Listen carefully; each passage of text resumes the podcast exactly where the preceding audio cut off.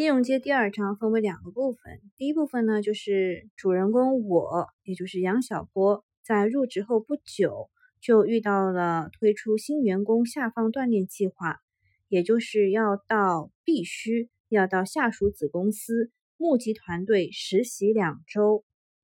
子公司的总经理魏老大已经五十出头了。那据说啊，他是非常的厉害，他一年呢可以募集到八亿元。我到了这个募集团队之后啊，发现那是一个和总部完全不一样的地方，就是每个人都是一只小蜜蜂，勤劳的小蜜蜂。那团队之间呢也是有竞争关系的，每天呢都会有前三名和后三名，前三名分别会得五分、三分、一分，后三名要扣三分、两分、一分。每周每月的前三名和后三名有相应的数额的积分奖惩，那这积分是干什么的呢？就是前三名可以得到额外的点位提成或者现金奖励，后三名则面临降低点位提成或者停发固定工资的惩罚。如果累计一个季度排名后三名，这个小队就不得不跟公司说拜拜了。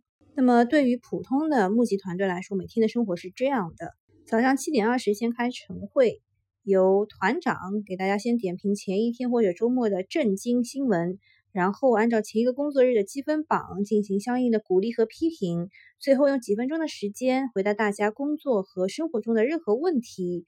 随后以小队为单位开会，小队长们会组织队员们朗读一些励志书的经典段落，然后再总结前一天的工作，最后分配当天的工作。那如果啊。这个你当天的工作是扫楼，那你就去挨家挨户的发传单。老手呢会去拜访一些重点客户。下午呢有两种安排，一种是在户外安营扎寨以逸待劳，一种是回到办公室给陌生人打推销电话。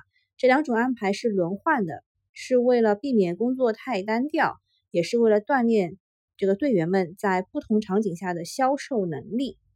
到了下午四点呢，会在这个大会议室里面召开视频会议，统计当天的业绩情况。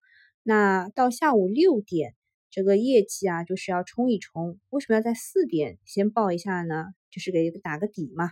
然后下午六点的时候，会为积分去奋力一搏。从这个安排上，你就可以看出啊，一切都是以业绩为中心的。那么主人公我被分到了服务保障部门，也就是后勤保障部。后勤后勤保障部要做什么呢？早上要给参加晨会的公司领导和小队长们买好早餐，要保证七点钟他们一到办公室就能吃上热的。募集团队开晨会的时候，要抓紧时间再次确认已经满足前一天募集团队的各种要求。最常见的是场地预定、餐饮预定、特殊用车、取物送件这样的。那当这个募集团队开始一天的忙碌的时候，后勤保障部就要随时待命。时刻奔赴一线，应付各种突发事件。比如说，主人公我就经历了要去给他们送传单的事情。那么，在下午四点，也就是由这个小组会议视频的会议，一直到六点下班铃声响起，大家才能松口气、安心吃饭，然后继续准备第二天的工作。在经历了一些视频会议之后呢，主人公我。就有一点点通透了，因为带领我的这个李帅帅跟我讲了很多门道。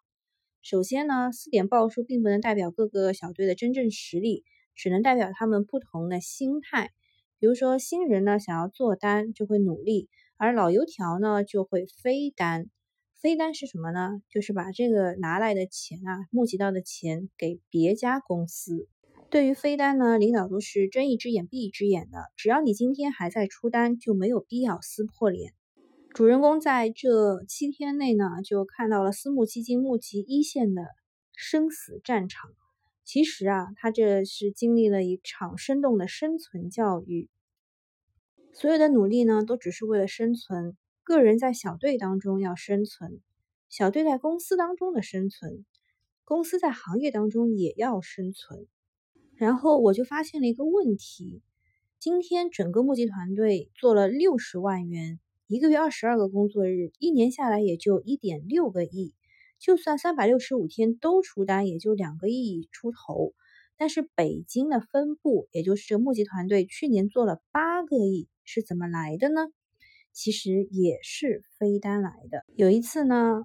这个团长喝多了，说漏了嘴，说他参加公司上一次出国游的客户里有好几个都是保险公司的领导，一下子就明白了，魏老大的铁杆都在保险公司呢。